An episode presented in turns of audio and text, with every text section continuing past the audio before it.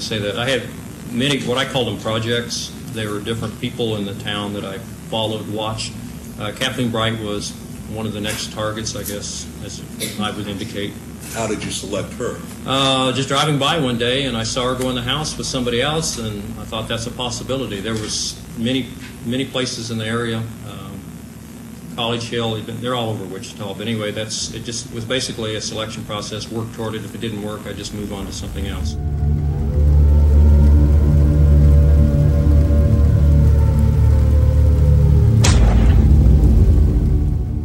Asesino en serie que duró más de 20 años sin ser capturado por las autoridades.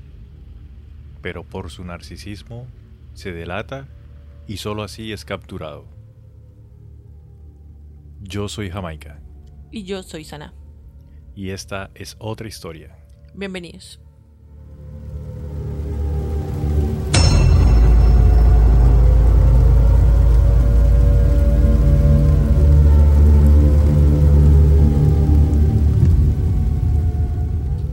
Hoy es jueves santo, Jamaica.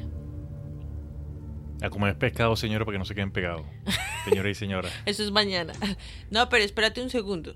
Se supone que hoy, jueves santo, se acaba la cuaresma. O sea, en teoría mañana sí se puede, se pueden comer su vaca. Carne, mejor dicho, a eso me refiero. ¿No? Bueno, yo tenía entendido que supuestamente hoy se acababa la cuaresma y empezaba la trilogía del, de la mortición hasta la resurrección tri- del domingo. La trilogía de Jay-Z. No, yo en realidad no recuerdo porque es que, pues, en, en mi familia siempre era como que sí, el- ni el jueves, ni el viernes, creo que ni el sábado se podía comer carne. Solamente carne blanca, pollo, pescado. Sí. Sí, Yo carnes rojas no. creo que sí, ni creo cerdo que- tampoco. Carnes rojas, de hecho, no. Mucho pescado se consumía Sí, en esa pescado. época. Yo como marica, pues, en la costa. Obvio. Eh, nos queda mucho más fácil Sí, claro. conseguir comida del mar, entonces pescado, Yo sí me acuerdo que era como mucho paseo para... a tierra caliente. no, no para tierra caliente, no para donde los abuelos. Pues en el campo. Como mi familia, por parte de mi mamá, somos campesinos, su merced. Entonces era allá. Y allá era todo el pueblo calladito. No se escuchaba un alma, mejor dicho, en las misas, todo el mundo que- bien puntual. A mí me encantaba Semana Santa de mucho de adolescente, cuando estaba en lo, de los 15 a los 18, a los 20, porque mi familia siempre nos íbamos para la finca de la familia y eran los juegos de Semana Santa. A jugar parques, a jugar lotería, el siglo, Entre todos. entre todos, dominó, y todo el mundo jugaba, marica, todo el Sí, mundo bacano. en la casa con todos los primos, las severas reuniones, corra para un lado, para el otro, hasta que alguien lloraba. Ah. sí, ese- esa, esa parte, esa parte fue chimba, ¿no? ¿Cómo, se, ¿Cómo celebrarán? Es que como ya no sé cómo se celebra eso hoy en día. Lo que pasa es que hoy en día también ya sonamos viejos. Es que hoy en día la juventud. En mis tiempos. Sí. Lo que yo me doy cuenta es que lo, sí, la juventud hoy en día, pues digamos, los que tienen menos de 30, la, esta juventud está muy perdida. Oh my god. Estos muchachos son muy, están muy pervertidos. Todo es con el reggaetón y con la bailadera y con la recostadera. No, no sé, o sea, siempre los pelados de ahora es Todo abuelo ya semana y No, pero los- o sea, lo que quería decir ya serio es que ahora es más como que se van a, a pueblos o a tierra caliente, pero de rumba, a tomar alcohol, a piscina. Esas tradiciones como que en familia y no sé qué, muy pocos la hacen. Pero mira que yo vi en redes sociales que estaban compartiendo un, un meme que es que decía como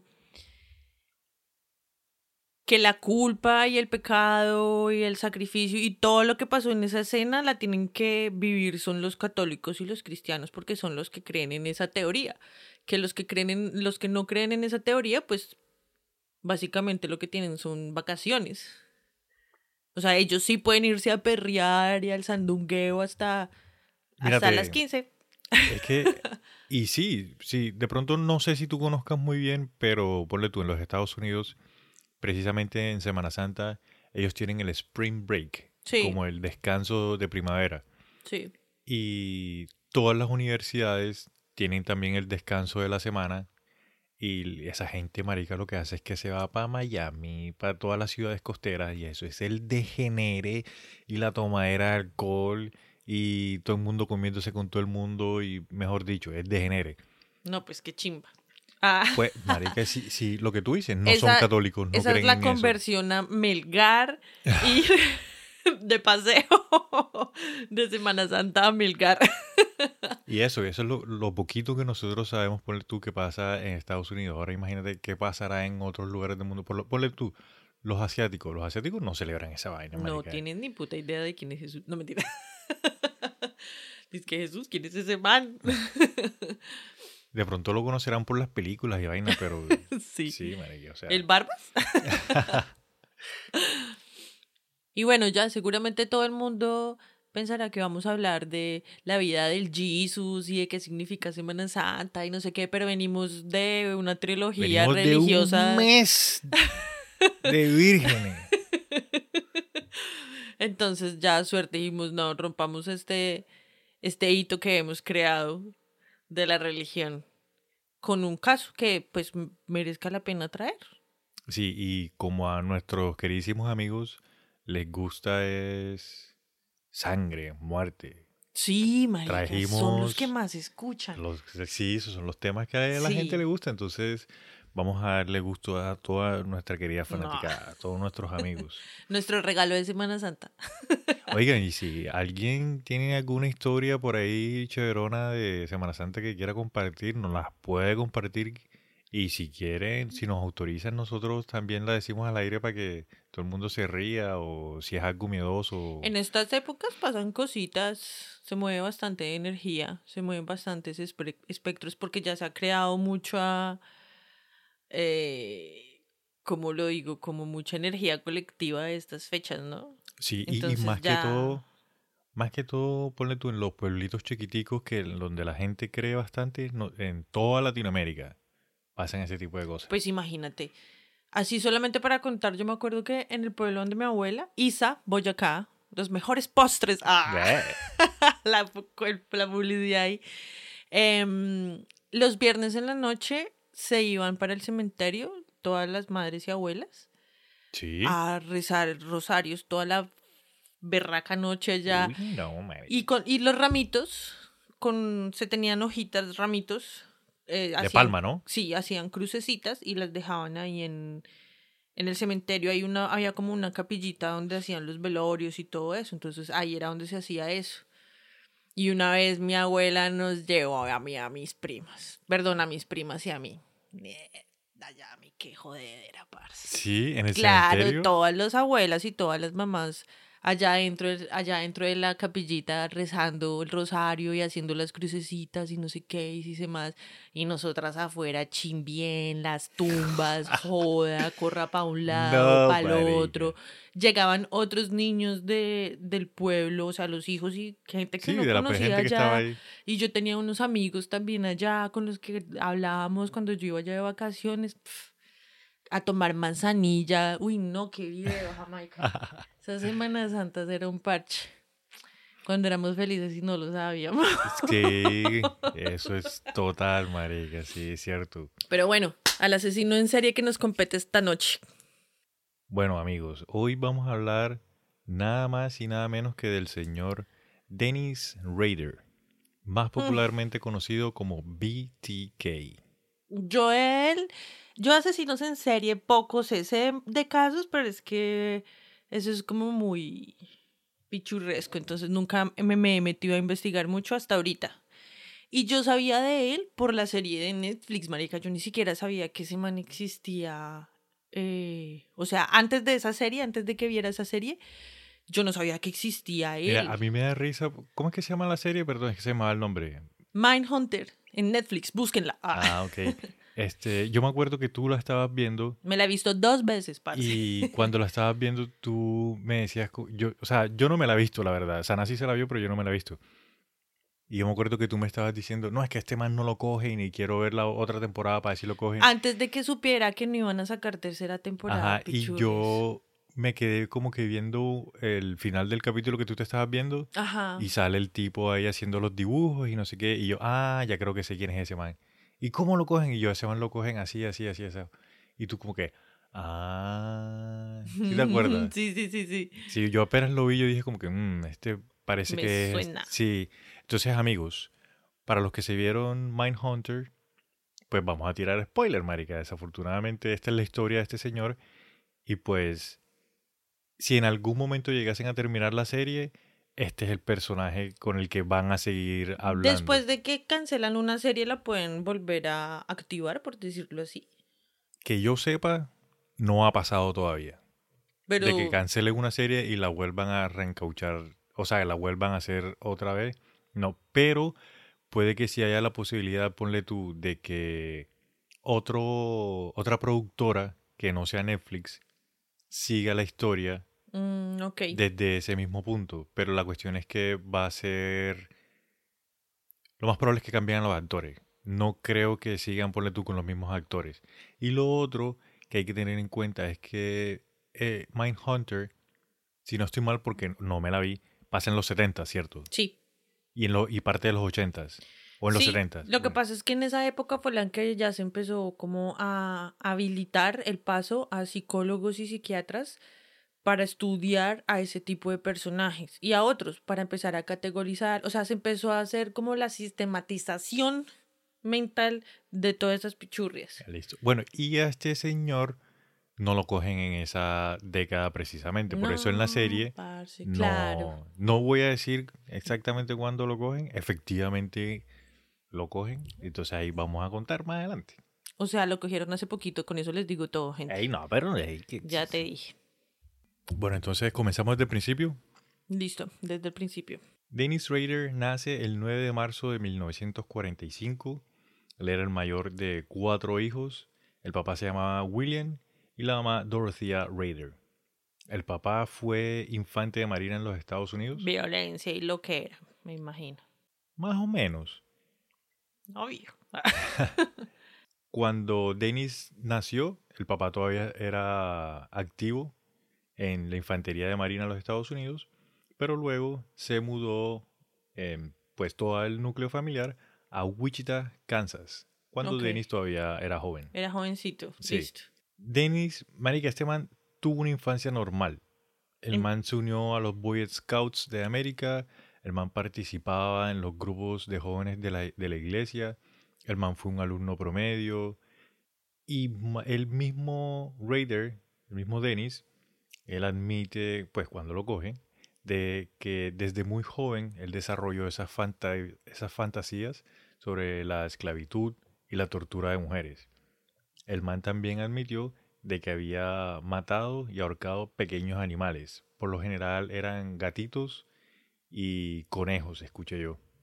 Sí, animales. De hecho, a pesar de las apariencias, se supone que desde que él era muy chiquito, o sea, bueno, él era el mayor, entonces tenía autoridad. Y desde que era pequeño, aún siendo el mayor, maltrataba a los hermanos, parce. Pues, o sea, no fuertemente ni nada, sino ahí empezó a como a despertar ese gusto de, de humillarlos, de hacerles bromas, para ridiculizarlos, de hacerles maldades, pero no tanto físicas. Cuando pasó a lo físico ya fue cuando pasó a los animalitos. Ok, Y después a las mujeres listo. y a toda su familia. A él siempre lo describieron, digamos, las personas que lo, cono- que lo conocían, siempre decían de que el man era un, un chico normal, de que no le veían nada raro, de que actuaba normal, en el colegio siempre fue normal, incluso muchas personas decían de que era educado o que tenía muy buenos modales. Entonces, el man es un pelado normal, marica. O sea, yo cuando estuve leyendo esto, como que la, la infancia de él, incluso hasta yo en cuando estuve en el colegio era así, marica. O sea, normalito, eh, promedio en el colegio, no sobresaliente, tampoco de súper malas notas, o sea, normal. Que, me- que perdí una materia, la recuperaba, no sé qué, que la gente, los profesores ah, por lo menos a mí me decían que yo era un chico normal, educadito. Pero es que hay una cosa, o sea, hay una diferencia entre ser normal, o sea, ser como el promedio de estudiante, y otra cosa es ser normal, más tirando para lo mediocre. Y si habían repor- reportes en materias, pues, de que el man tenía como aprendizaje lento. ok, Sí, el man sí era como retraído, el man sí tenía como algún problemita como de aprendizaje. No, no estoy segura en qué materias o cosas así. Pero no era como en matemáticas, que son las típicas, Sí. porque el man era pila al mismo tiempo. sí. Entonces tenía ahí como su problemita, pero que el man sí ya tiraba como para... O sea, tenía su influencia para el lado eh, lo oscuro, Ok. el lado oscuro de la fuerza. Después de que él se gradúa de la secundaria, dicen de que se graduó con unas notas mediocres, así como tú dices. Y después de un lapso de un año, él se inscribe en el college de Wesleyan en Salinas, Kansas. Y en 1966, cuando ya tenía 21 años, el man abandona la universidad y se alistó en la Fuerza Aérea de los Estados Unidos. Después de cuatro años de servicio, el man fue dado de baja y regresó a Wichita, Kansas, donde estuvo dos años como reservista. O sea, el man hacía parte de, del servicio, pero estaba en la ciudad, ponle tú, en caso tal de que pasara alguna guerra o alguna guerra civil, Tenía que... el man irse. tenía que ir, exacto. Ok. De lo contrario, el man estaba relajado. En mayo de 1971, él se casa con Paula Detz y se mudó a Park City, que quedaba relativamente cerca a la casa donde él nació. Luego pasó varios años saltando de un trabajo a otro, el man intentó volver nuevamente a la universidad, pero no pudo obtener más que un promedio C. C es como, ponle tú, de 1 al 5 es como un 3. Ok, o sea, el man era un término Promedio, medio sí. echando para mediocre loser. Exacto. Lo siento. Ah. En 1974 el man estaba pues entre trabajos, como que no tenía un trabajo fijo. Y mientras la esposa estaba en el trabajo, el man espiaba a las mujeres mientras fantaseaba con torturarlas y matarlas. Eso lo dijo él ya después. Sí, eso lo dijo después. El man, perdóname, el man era, o sea, cambiaba el resto de trabajos, pero no era de trabajos ni siquiera de la misma línea, técnicos o cosas así de lo que había estudiado. Llegó a ser celador, llegó a trabajar en tiendas, así como vendedor.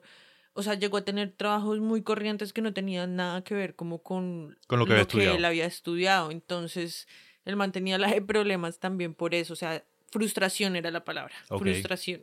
No, yo lo que quería decir era que tengamos en cuenta que el término de, de espiar es, como habíamos mencionado en otro capítulo, que pasó mucho en los Estados Unidos en la época de los 60, de los 70, de, Eh, los, de los fisgones, los manes que se ponen a ver el a las papá de. Marty McFly. Epa, así. Volvemos al, al mismo personajito aquel. Sí, porque durante mucho tiempo en su vida él fisgoneaba a las mujeres, pero entonces yo voy a decir espiar, como para que quede ahí más breve la vaina ya. Oye, es como stalkear, como también igual. Lo que pasa es que stalkear es, ponle tú, solamente por poner un ejemplo, ¿no? Yo veo a mi vecina, yo, "Eh, mi vecina está como que buena y tal, entonces yo la veo por la ventana, eso es fisgonear. Listo, espiar. Ok. Stalkear ya es cuando, ponle tú, mi vecina se va a coger el bus y yo voy y la sigo, o se va a una tienda a comprarse alguna maricada y yo voy atrás y la sigo a la tienda. Ya eso es stalkear. En 1974, ya estando casado, el man estaba desempleado e inquieto. Seguía espiando a las mujeres, el man caminaba por ciertos vecindarios que ya conocía, por campus escolares, mientras ya empezaba como que a perfilar sus posibles víctimas y siempre fantaseando con la esclavitud y actos violentos. Sí. Y ya no pasó mucho tiempo antes de que fantasear ya no fuese suficiente y ya empezó como que a, a pensar en, a- en llevar las cosas a, a- a la realidad. Durante todo este tiempo, aparte de que él espiaba a las mujeres, fisgoneaba, el man también hacía dibujos.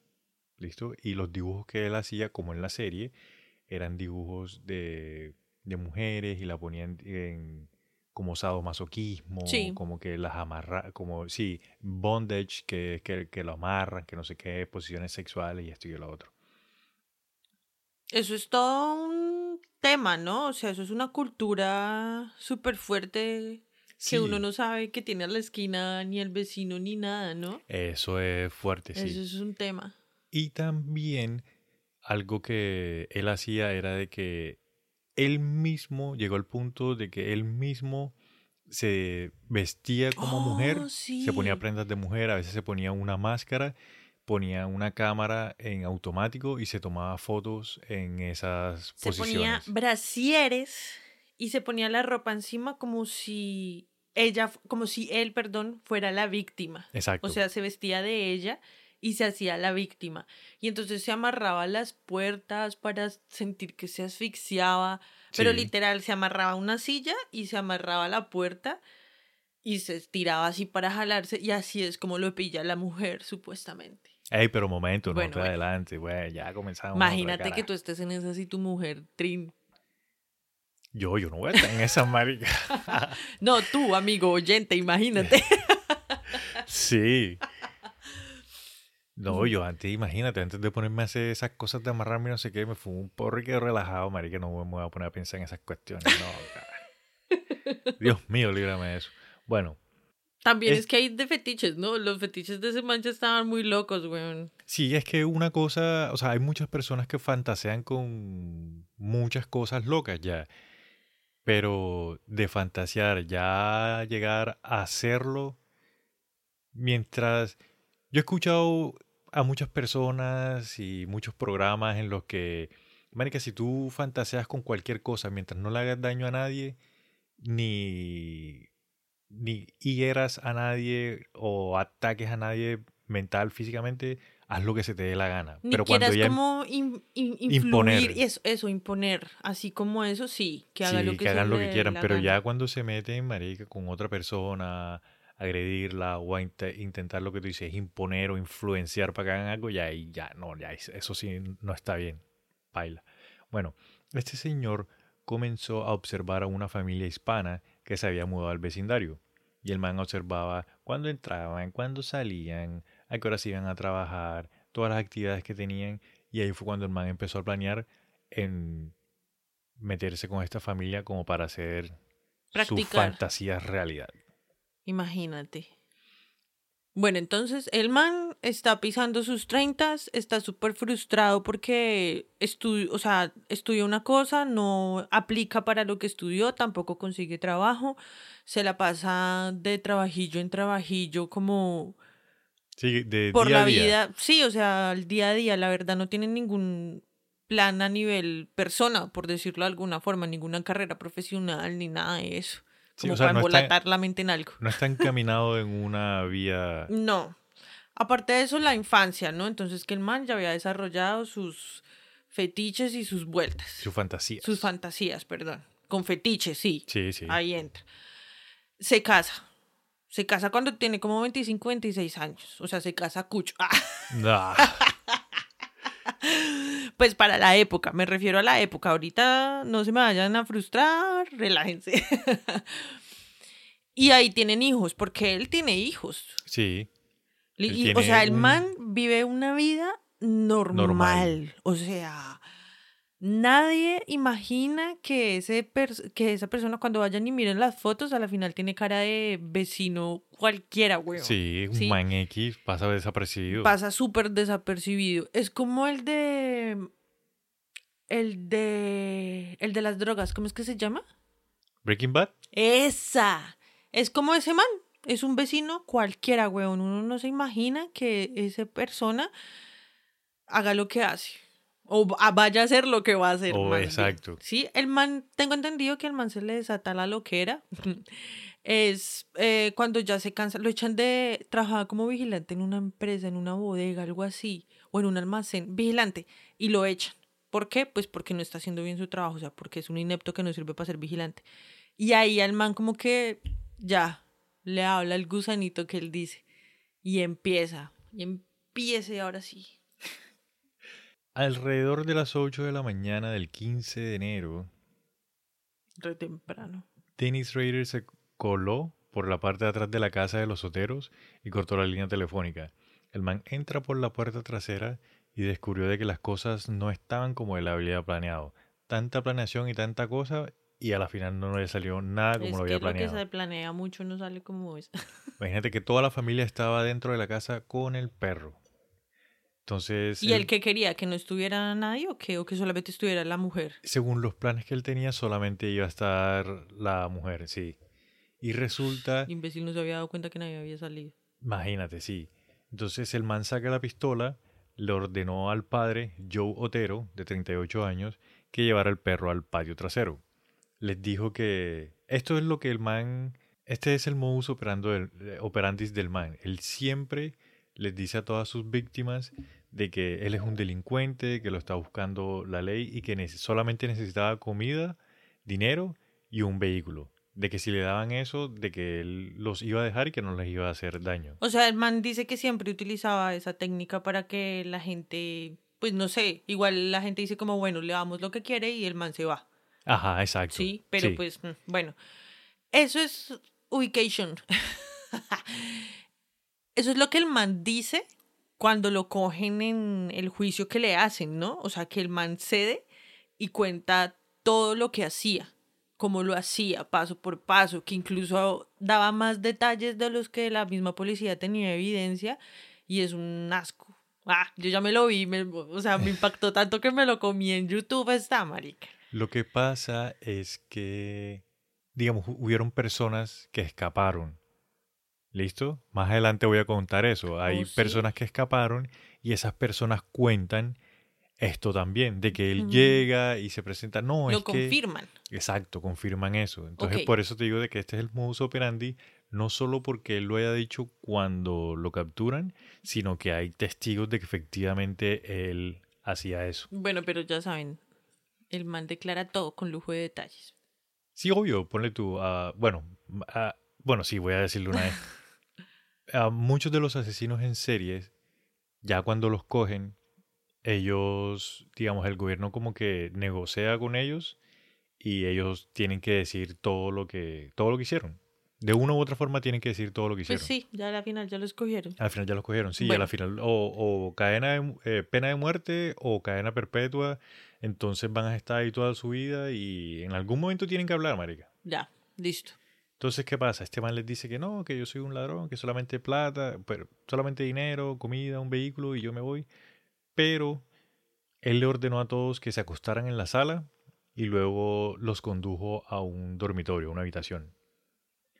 La familia Otero pues permitió de que él los atara porque creían de que él solamente quería dinero. Y ese es el error. Y abrirse. Sí, y ese es el error number one. Consejo que les quiero dar a todos mis amigos y a ti, queridísima Sana. No se dejen Sí. atar. Sí, si alguien les dice, no, es que yo soy un ladrón y solamente, pero ven y yo te amarro. No, no, o sea, si quiere hacer lo que quiera hacer, que haga, yo me quedo aquí sentadito quieto, pero que no te amarre, porque donde te amarre, ya ahí tú no tienes cómo defenderte y ya perdiste.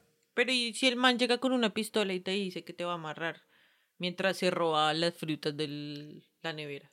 Pues si es, él me lo está diciendo así, como que de buenas maneras, ¿sí me entiende? Porque este, él no llega todo agresivo, sino que como que te apunta y te dice, yo le digo, bueno, ven, yo te saco las cosas, no sé qué, pero pues no me amarres ya. Pero si ya se pone agresivo, como que no te voy a amarrar y tal, porque si no, pues ahí sí ya toca, ¿sí me entiendes? Pero si él lo dice una, según lo que yo pues escuché y leí, el man Sí, no llegaba agresivo de que, Buenas que- tardes, su merced. Vengo a robarles el carrito. Me fabrico la hora. Sí, sí, o sea, el man llegaba casual. Sí. Bueno, entonces llega con la familia y los ubica todos en una pieza. Y al perro lo amarra en el patio. Sí, entonces pues ya los amarra y le colocó una bolsa sobre la cabeza del padre y usó una cuerda para someter y matar a Joe Otero, el, El papá. Ajá. Luego tomó a la mamá, a la madre, Julie Otero, de 34 años, trató de estrangularla con sus propias manos, pero le tomó varios intentos antes de lograr asesinarla. Y él más adelante comenta de que como era la primera vez de que iba a asesinar, el man pensó de que iba a ser como en las películas, que le iba a coger, le iba a, a apretar el cuello y ya se iba a morir. Pero en realidad es mucho más complicado, mucho más difícil. De hecho, ahí creo, no me acuerdo a quién es al que le tiene que poner de a dos bolsas porque no pudo asfixiarlo bien al principio, por decirlo de alguna forma. No me acuerdo si es al hijo o al papá o a la mamá. Bueno, no, la verdad no recuerdo bien. Ese dato así no lo tengo porque lo que encontré fue que más adelante él toma a Joey Otero, que tiene nueve años, y a él lo, le puso la bolsa, lo puso boca abajo en el suelo de su habitación. Y el señor, este Dennis Rader, tomó una silla y se sentó enfrente del niño para verlo morir. O sea, se sentó ahí a ver el show prácticamente. Pero tú estás siendo como muy rosa con esa descripción, porque lo que yo tengo entendido fue más paila. ¿Cómo así que lo que tú tienes entendido es más paila? ¿Qué fue lo que El tú- man coge y simula violar a los niños mientras el papá es, eh, los papás están vivos todavía. No. Eso es lo que dice que el man dijo que hizo Jamaica. Sí, pero déjame, déjame termino con la escena A ver, y te explico bien porque hay un par de cosas en las que no, no cuadramos. Mira, después él toma a Josie Otero, que es la niña, la lleva al sótano, la cuelga de una soga y la ata a la tubería del alcantarillado, la deja parcialmente desnuda y ya con la niña es que él, digamos que se, se masturba, ¿listo? Y deja rastros de semen en la niña. en la niña, exacto. Ojo, pero es que él no viola a los niños, él simula que los viola mientras los papás están vivos. Luego mata a los papás y creo que también pasa algo con la mamá, pero no estoy segura si es que el man solo se masturba o abusa también como a manera de necrofilia de la mamá. Lo que pasa es que, o sea, Mientras los niños ven y luego coge a los niños. Fin. en lo que yo encontré y en la investigación que hice, él no abusa sexualmente a ninguna de sus víctimas, ni siquiera cuando están muertas. Ah, ok, entonces fijo también se masturbó solamente con la mamá. Sí, y lo otro es que la policía solamente dice, o sea, cuando llegan a la escena del crimen, ellos solamente encontraron rastros de semen en la niña. En la No niña. encontraron en ninguna otra parte Sí. de, la, de la casa. De- ajá, que creo que por ahí es por donde lo empiezan a agarrar. Bueno, cuando lo agarran. Y lo otro es que, o sea, más adelante hay otra víctima a la que sí la deja en la cama y también le encuentran rastros de semen, pero el man Nunca- nunca, accedió sexualmente a Los ninguna de sus cadáveres víctimas. no están, no tienen muestras ni nada de eso y No, que accedieron. No, no, no, no, no. Ay. Entonces, o sea, al man sí se conoce porque el man, pues, los amarra, los asesina, los tortura y tal. Y hay algunos a los que le hace dibujos y guarda los dibujos, algunos les toma fotografías también Sí. en las posiciones, pero el man no abusa sexualmente a ninguno. Y tomaba objetos personales de las víctimas. Exacto. como sí. los areticos, el collarcito, el, El reloj. algo, sí. Y también de las víctimas mujeres, él les tomaba eh, la licencia de conducir. ¿Oh, sí? Sí. Bueno, continuemos. Después de los asesinatos, Dennis Rader, el man, limpia la casa como para intentar no dejar rastros. Obviamente lo hace mal porque si los encuentran. Y ahí es donde se lleva pequeñas cositas, como tú lo comentas. El man también toma la camioneta de los soteros y se va hasta un mini market que se llama o se llamaba Dillon's. Y más tarde, pues digamos, después de que sucede eso y la policía empieza con la investigación, hay una mujer que dice de que sí vio un hombre que estaba en la camioneta de los soteros y que el man estaba súper nervioso, que estaba pálido y estaba temblando, que temblaba como una hoja de papel. El man toma las llaves de, de la camioneta y las tiró en el techo del supermercado. Pero el man se da cuenta de que había dejado un cuchillo en la casa de los soteros. Entonces el man se regresa a la casa de los soteros, coge el cuchillo y ahí sí es cuando se pierde. Más adelante, este man marica le está haciendo la inteligencia a la, a la familia y sin embargo no se dio cuenta de que habían tres niños más de la familia Otero. O sea, habían tres niños Habían más. Eran. no, o sea, la familia tenía tres niños más, eran cinco niños en total. ¿Listo? Entonces, ¿qué pasa? Que Había un niño, el mayorcito que tenía 15 años, cuando los dejaba al bus escolar, él se quedaba fuera de la casa a esperar que llegara el hermanito y cuando llegaba el hermanito entraban los dos. Entonces él de 15 años espera que llegue el hermanito y cuando llega el hermanito eh, los dos entran y el chiquitico, marica, es el que se da cuenta que, que los papás están muertos y le dice al hermano como que, ven, parece que... Yo no sabía cómo lo sabían, pilla. Parece que, parece que mamá nos está jugando un chiste de, de mal gusto. Y el de 15 años va, ve lo que está pasando y le dice como que no, marica, vámonos de aquí. Coja al niño y lo lleva donde un vecino y le dice al vecino, hey, está pasando algo en mi casa, llamemos a la policía. Y es cuando llaman a la policía y no sé qué. Y después, No más adelante, eh, llega, creo que es una hermanita o el otro hermanito, bueno, llega el tercer, eh, el otro hermanito que no había llegado y no lo dejan que entre. Y el niño de 15 años, él le dice a la policía, no, pero es que faltan mis dos hermanitos, faltan mis dos hermanitos, faltan mis dos hermanitos. Y vamos a ver que los hermanitos estaban muertos, marica. También. Y él, este niño, pues en ese momento tenía 15 años, eh, él, o sea, durante su vida, baila. O sea, problemas psicológicos, con lo que vio, baila, marica, súper mal el pobre niño. Y el más chiquitico. El más, el más chiquitico, ¿Pudo como estaba, tan, algo? como estaba tan chiquitico, y digamos de que no vio tanto como el más grandecito, No digamos, entendió tanto más bien. Exacto, y tuvo un proceso con los psicólogos, no sé qué, y afortunadamente está bien. Pero el de El 15 años, ese sí. sí. se afectó fuerte, Claro. pesado. Más adelante, recordemos que esto pasó el 15 de enero, ¿sí no? De 1974. Sí, Listo. El a las cu- 8 de la mañana. a las ocho horas, bien temprano. El 4 de abril Del mismo año. del mismo año, Ajá. Dennis Rader entra a la casa de Catherine Bright, de 21 años. El man se escondió en su habitación hasta que ella llegó a su casa y ella llegó acompañada de su hermano Kevin, que tenía 19 años. Más grande. Más grandecito, sí. No, O sea, Menor. más grande que los niños. ok, sí. Ambos fueron tomados por sorpresa cuando este Dennis sale con un arma.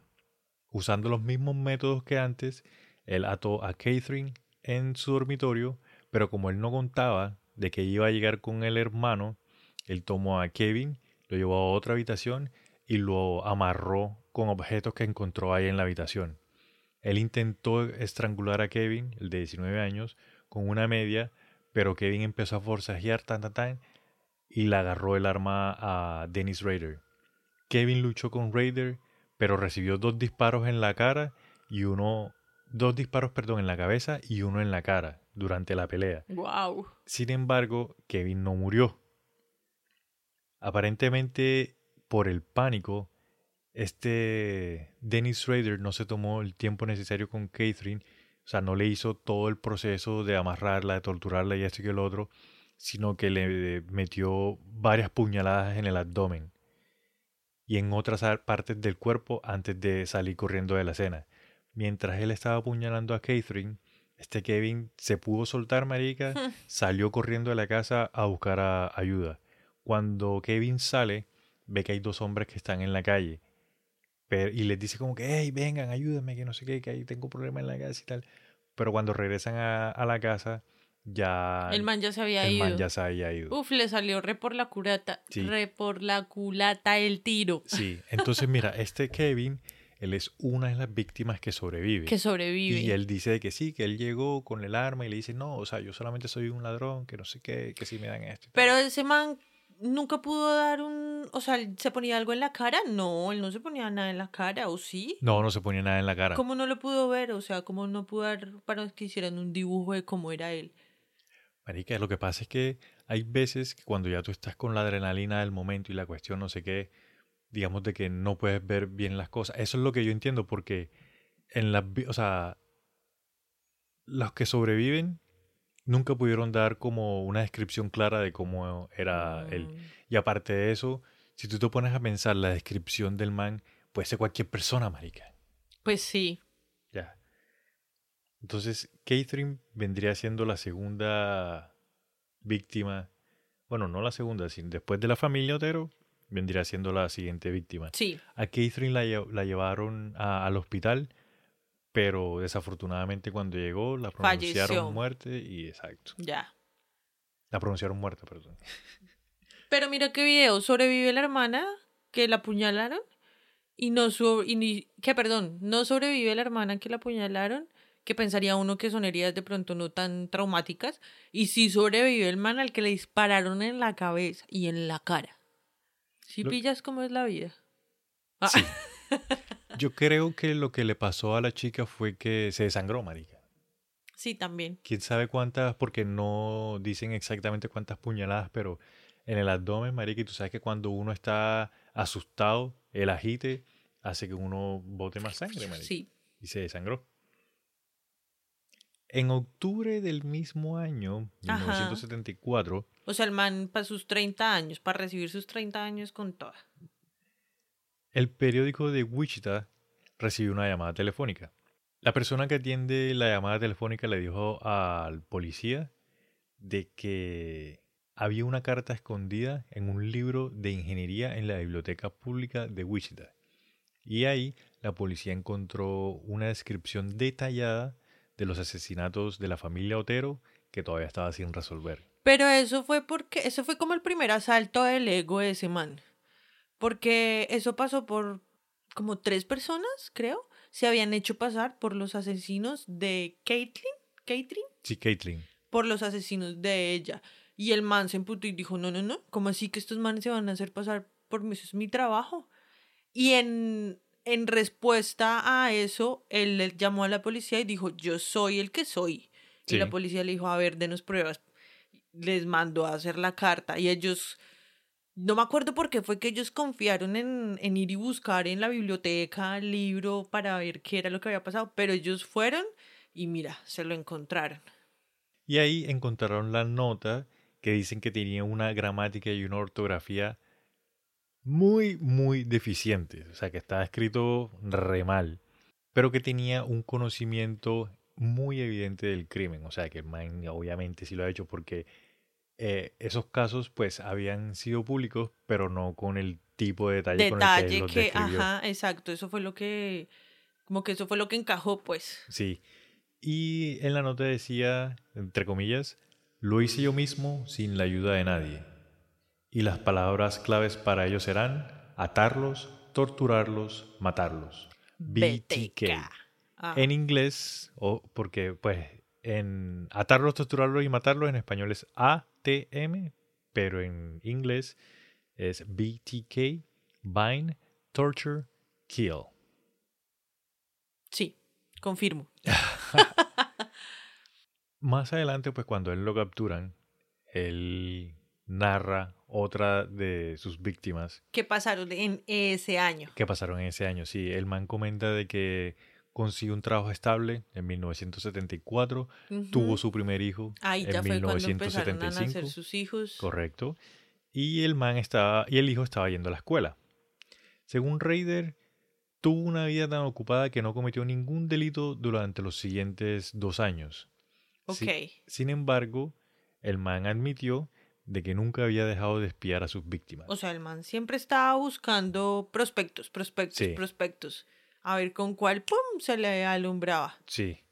En marzo de 1977, presuntamente revisó las casas de dos mujeres diferentes, pero descubrió que las dos casas estaban vacías.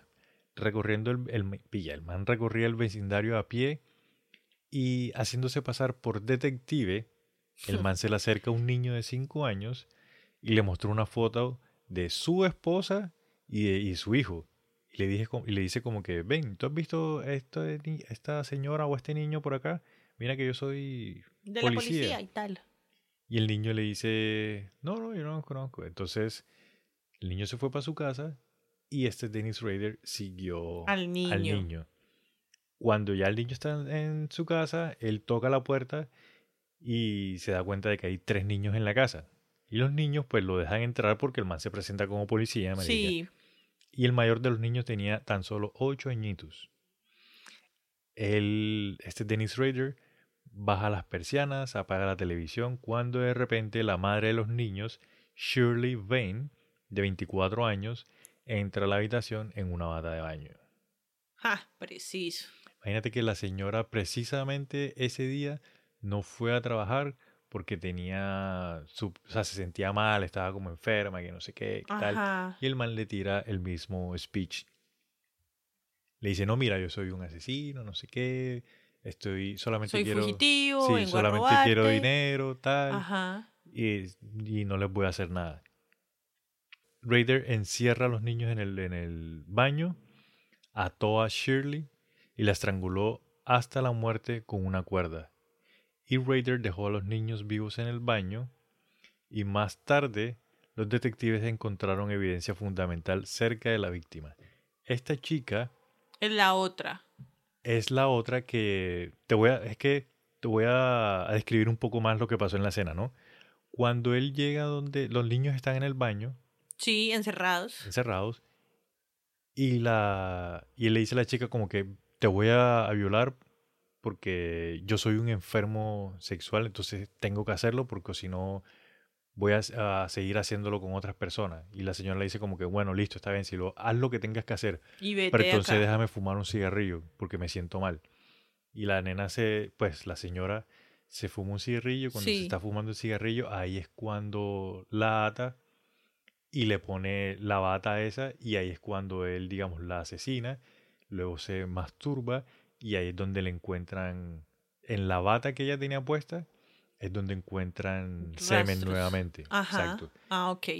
¿Y él por qué no asesina a los niños? Porque imagínate que cuando, digamos, terminó con la chica, La señora. con la señora, sí, perdón, que va hacia donde los niños, cuando iba hacia donde los niños, empezó a so- a sonar el teléfono. Y el man se azaró, marica, y pum, salió corriendo de, de De la ahí. casa. Ay, Y parce. él dice de que, pues cuando lo capturan, él dice que él iba a asesinar a los niños, solo que sonó el teléfono y según él que algo le dijo que tenía que salir y salió. Y que por me eso- salir. Sí, que lo que él tenía pensado era ponerle, llevar a los niños a sus habitaciones, ponerle una bolsa en la cabeza y amarrarlos y, y que se murieran. Imagínate. Y los niños no pudieron dar testimonio de nada porque estaban encerrados en el baño. Además de que eran súper peques. Super peque, marica, si el más grande tenía ocho añitos, imagínate. Imagínate. Más tarde el mismo año, el 77, Sí. en diciembre, O sea, el man ya tenía 33 años, 31, 2. Bueno, ya había pasado los 30. Ah, ya vas a los 30, sí. Él apuntó a Nancy Fox, una chica soltera, trabajaba en una joyería, tenía 25 años. Dennis Rader entró en su apartamento vacío a través de la ventana de la habitación, cortó la línea telefónica y esperó hasta que Nancy llegara a su casa. Imagínate de que cuentan de que el man esperó casi cuatro horas hasta que la chica llegara a la casa. Hasta que llegara. Sí. Ah, no tenía nada que hacer ese man. Cuando Nancy entra a su apartamento, en- lo encontró armado y que la estaba esperando.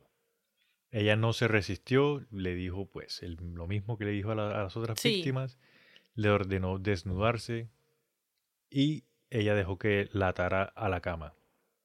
Después de que la ata, Dennis Rader le dice de que él era el asesino que estaba matando a todas esas personas que estaban en las noticias. Oh, sí, le confesó. Sí, él le confesó y le dijo de que ella iba a ser su próxima víctima.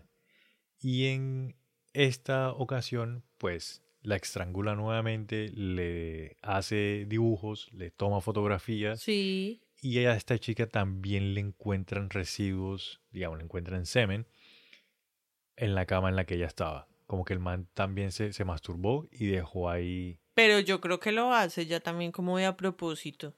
Es que lo que te comentaba, digamos, ese es el modus operandi Sí, del eso man. es como la firma del man, dejar semen ahí.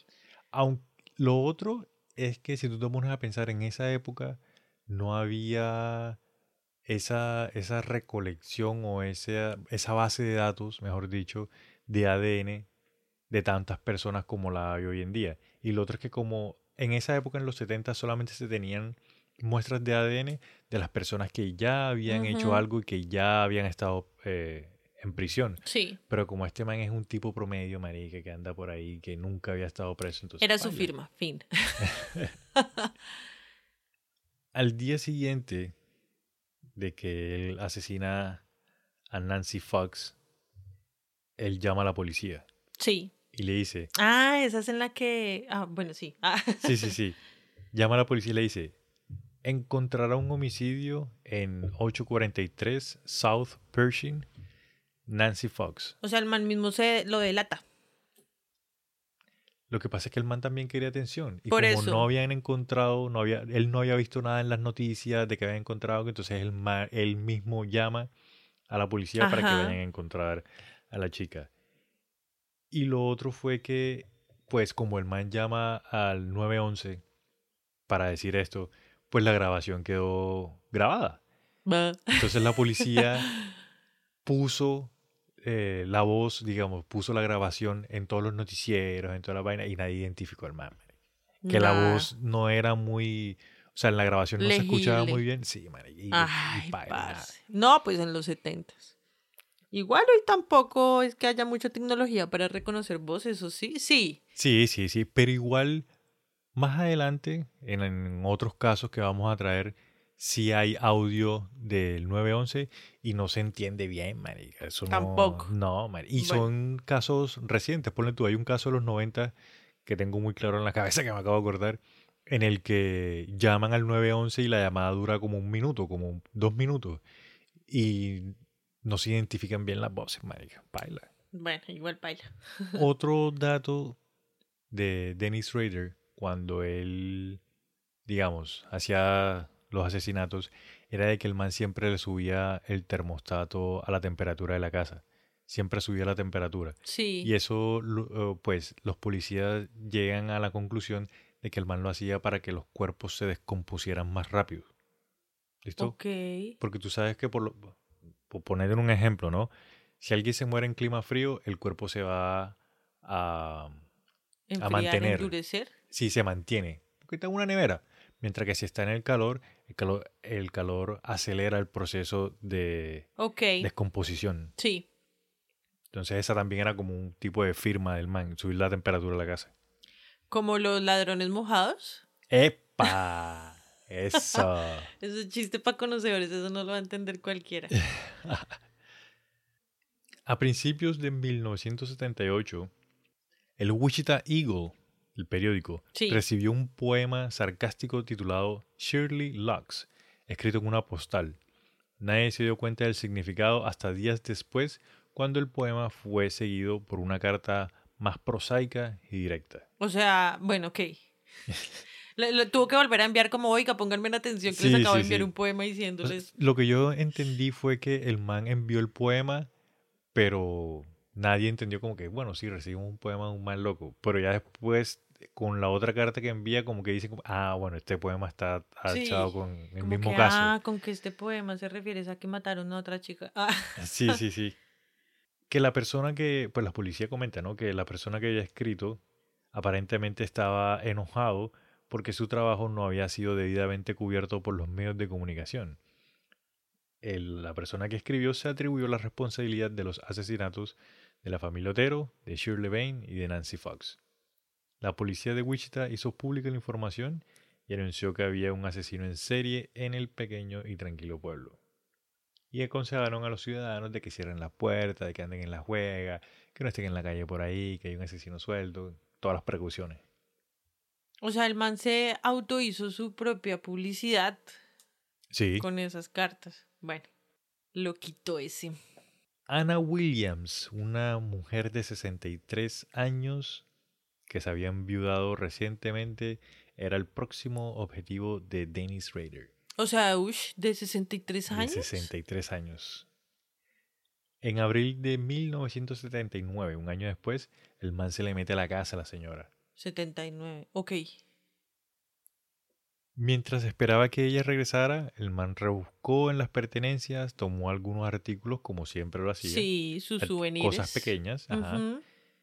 Pero se fue antes de que Ana regresara a la casa. Dos meses después del robo, Ana recibió un paquete con un poema titulado Oh Ana, ¿por qué no apareciste? Un paquete similar llegó a la puerta de KAKE TV, Cake TV. Aterrorizada de que el asesino en serie la tuviera en la mira, Ana rápidamente se mudó del área y dejó Kansas. O sea, la señora apenas recibió la carta amarilla, al día siguiente se fue del parche. Claro. Y comentan de que ni siquiera se llevó sus pertenencias. O sea, la señora cogió como que sus poquitas prendas, cosas personales y nos vemos. Pues sí, igual cualquier cosa puede regresar por las vainas, pero si se queda y después llega el otro man. mm, Aquí tengo el poema. ¿Quieres que le hagamos el poema completo? eh, no sé, ¿es muy largo? Más o menos. Par. Oh Ana, ¿por qué no apareciste? Era un plan perfecto, de placer desviado, tan audaz en esa noche de primavera. Mi sentimiento interior está caliente con la propensión de la nueva estación del despertar. Advertencia, mojado, con miedo interior y éxtasis, mi placer de enredo, como nuevas vides en la noche. Oh Ana, ¿por qué no apareciste? Gota de miedo, la fresca lluvia primaveral rodaría desde tu desnudez, para oler la elevada fiebre que arde en tu interior, en ese pequeño mundo de anhelo, miedo, éxtasis y desesperación. El juego que jugamos cae en oído del diablo fantasía brota, monta, a furia de tormenta, luego almeja de invierno al final. Oh Ana, ¿por qué no apareciste? Solo, ahora en otro lapso de tiempo, yacía con dulces vestiduras de éxtasis sobre el pensamiento más privado del lecho, de hierba, húmeda primaveral, limpio ante el sol, esclavizado con control. El viento cálido perfumaba el aire, la luz de sol brillaba, lágrimas en ojos tan profundos y claros. Solo otra vez pisé en la memoria pasada de los espejos y me planteé, ¿por qué? Para el número 8 no estaba. Oh Ana, ¿por qué no apareciste? Hay una cosa que yo quiero aclarar. Hay cosas que se escuchan como que raras, no es porque se me lengua la traba, sino porque, como comentaba antes, el man escribe mal, el man no tiene ortografía. ¿Listo? Entonces, aparte de que toca traducirlo obviamente del inglés al español, Sí. entonces hay cosas que como que no cuadran bien, como que hay Sí. palabras que no, como que le falta una coma a veces. Igual es poesía. Exacto, pero, o sea, sí quería recalcar de que sí hay cosas que se van a Sí. escuchar raras sí.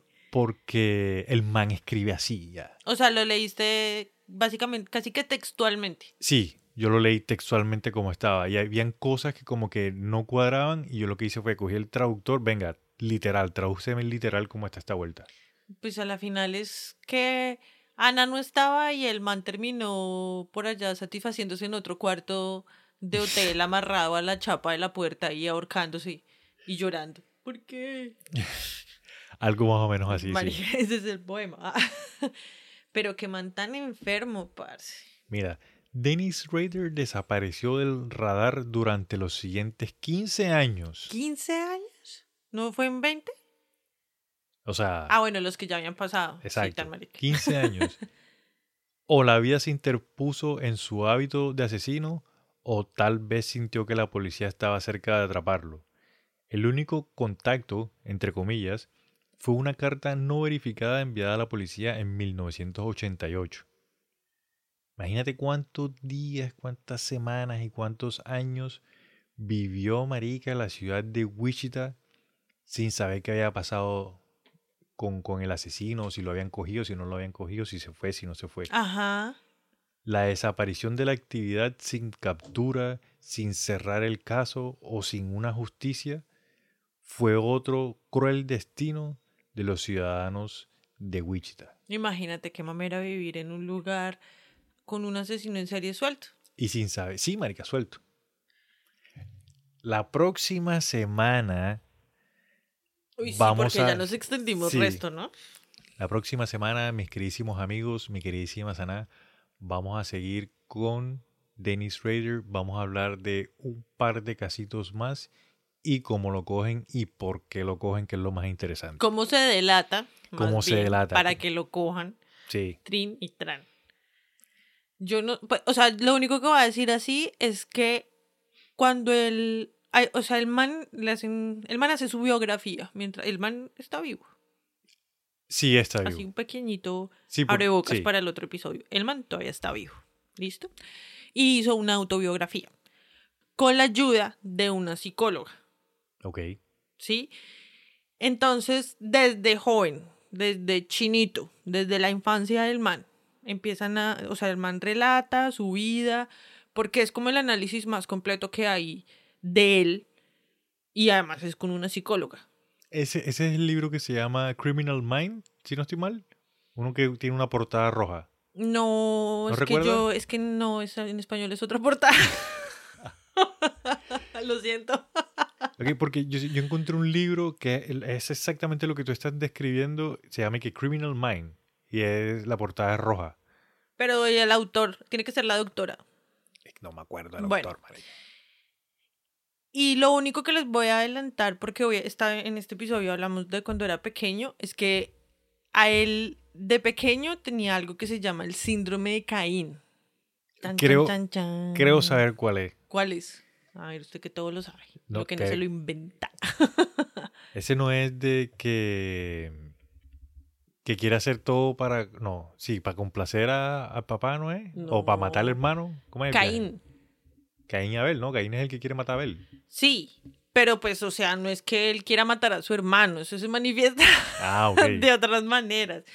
Básicamente lo que dice ese eh, síndrome es que por medio de las travesuras y de los como mini castiguitos de él cuando pequeño hacia los más pequeños buscaba como satisfacer esa frustración que tenía de que como de celos porque a ellos les ponían más atención y a él no. Y como él siempre era como más retraído y más lentico entonces felicitaban a los demás o estaban con los demás y como con él no eran así entonces él hacía travesuras y era malo con los demás Para hacerse notar. Ajá, y para Oh. que pues la gente, o sea, los demás sí sintieran como él se sentía. Ok. Sí, me entiendes, para compartir, así, como te comparto un poquito de mi desdicha ok. con esta travesura. ¿Sí me entiendes? O sea, como que abusaba de los más pequeños para él como suplir sus celos. Sí, sí, sí, entiendo. ¿Sí me hago entender? Eso, si no, o sea, yo no soy psicólogo ni nada, pero eso pasa mucho cuando un niño tiene un hermanito y los papás, pues como el hermanito, marica, acaba de nacer y están más pendientes del chiquitico, le dan celos también del hermanito. Sí, a los perros también les da. Ah. no, mentira, los perros no eso es son como así. Bart Simpson cuando nace Lisa, marica. Algo Que se- así. sí, más o menos así. Epa, más o menos así, ¿sí, no? sí, que él era súper travieso Todo con la hermanita. Sí, Ajá. epa, sí. Entonces ahí les boto el dato. El, en, en el próximo episodio les voy a botar más datos de esos así, pues para los que somos como medio locos y nos gusta eso. Y hablando de Caín y Abel, imagínate que la NASA va a mandar otra vez gente para la Luna, marica. ¿Qué qué? ¿Otra vez? Otra vez. Hasta que por fin, pero la NASA, ay, ¿por qué no a otra agencia? Qué fastidio, porque siempre tiene que ser la NASA. Que Ya, van a enviar una, una nave con cuatro personas, cuatro astronautas, tres hombres y una mujer. Se van para la Luna. Yo cuando vi la noticia lo primero que pensé es, quieren acabar la Segunda Guerra Fría. Porque ahorita prácticamente estamos en una guerra fría con Rusia por allá dándole a Ucrania, los chinos que se están aliando con los rusos. No, eso está un visaje por allá y, quién, y no está pasando nada, fijo. Y y por allá en Taiwán también que hay una guerra eh, con, no, con Israel China, está vuelto mierda, Ecuador también está Ecuador, vuelto Francia, que la mierda. gente está revoltada por allá está también. rebotado. Uf, en España creo que también hubo por allá algo, no me acuerdo qué. Bueno, imagínate. Sabes que después de, o sea, este año creo que se cumplen los 50 años de que fueron la primera vez a la luna. Entonces que por eso van a enviar otra vez gente Otra para- vez. Sí. Ahí sí como dijo la Virgen de Fátima, recen el rosario para que se acabe la guerra. ¿Qué tema estas vainas? Por lo menos los temas religiosos sirven como figuras arquetípicas para describir personajes o para describir situaciones como el del trastorno de Caín. Sí. ¿no? Perfecto. Ahí le cayó el muchacho al, al baby Dennis, ¿es que se llama? Denis. sí. Al baby Dennis en, en el anillo. Esta joyita que nos trajimos de Semana Santa. Gracias a todas las personas que nos escucharon hasta aquí. Recuerden que el próximo episodio vamos a contar el, como los, las últimas víctimas de, de Dennis. Estoy que digo Ruby Ruby Rat. no sé por qué. Y vamos a hacer como una deconstrucción del perfil psicológico de este asesino en serie. Obviamente, mi En fin. queridísima. Recuerden que estamos en todas las redes sociales como arroba otra historia pot. Otra historia, Pat. Dense una vueltica por las galerías, por allá voy a dejar información de esta pichurria del caso de hoy. Síganos sin pena, dejen de ser tan asolapados conspiranoicos. Yo regañándolos acá para que nos sigan. Comenten que aquí estamos para servirles.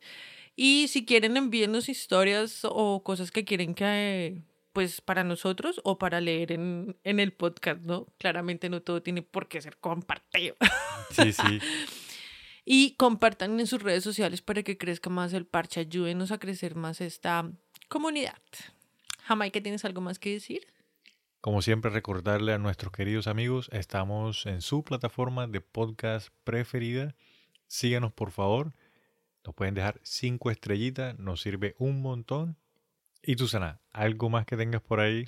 Desearle a todos que tengan una semana, una semana de De muerte y resurrección Ah, satisfactoria.